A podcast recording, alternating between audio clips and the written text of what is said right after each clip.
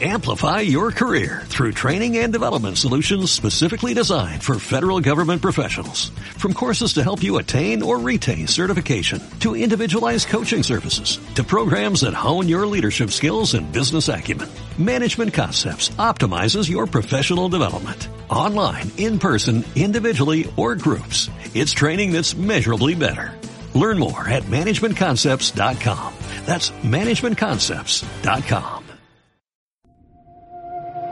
Si no sabes qué hacer, a dónde acudir y has recibido muchos no como respuesta, este podcast te brindará un espacio de ayuda y orientación. Bienvenidos a la consulta. Hablemos de extranjería, nacionalidad y asilo. Con la abogada Machelin Díaz.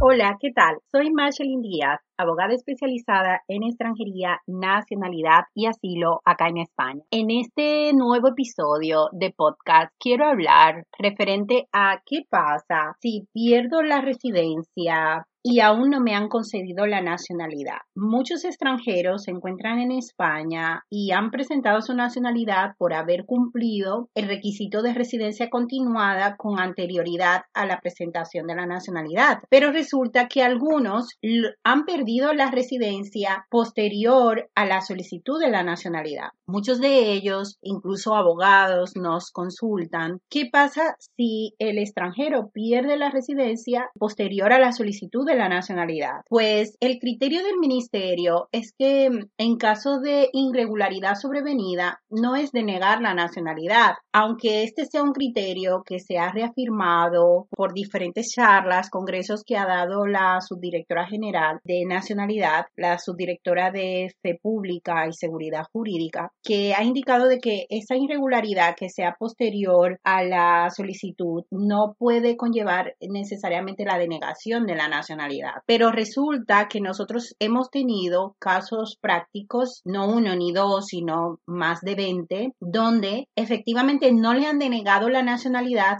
pero a la hora de realizar el proceso de jura, si le conceden la nacionalidad, se vuelve un proceso caótico porque el registro civil no deja realizar la jura en algunos, no todos, con el NIE caducado. Y también hemos tenido algunos casos que aún ya realizando la jura y teniendo la partida de nacimiento o el certificado de nacimiento para DNI, en algunas comisarías también no dejan hacer la expedición del DNI cuando comprueba que la persona ha perdido la residencia con posterioridad a la concesión de la nacionalidad y inician un procedimiento de pérdida de la, de la nacionalidad o por, por haber perdido la residencia.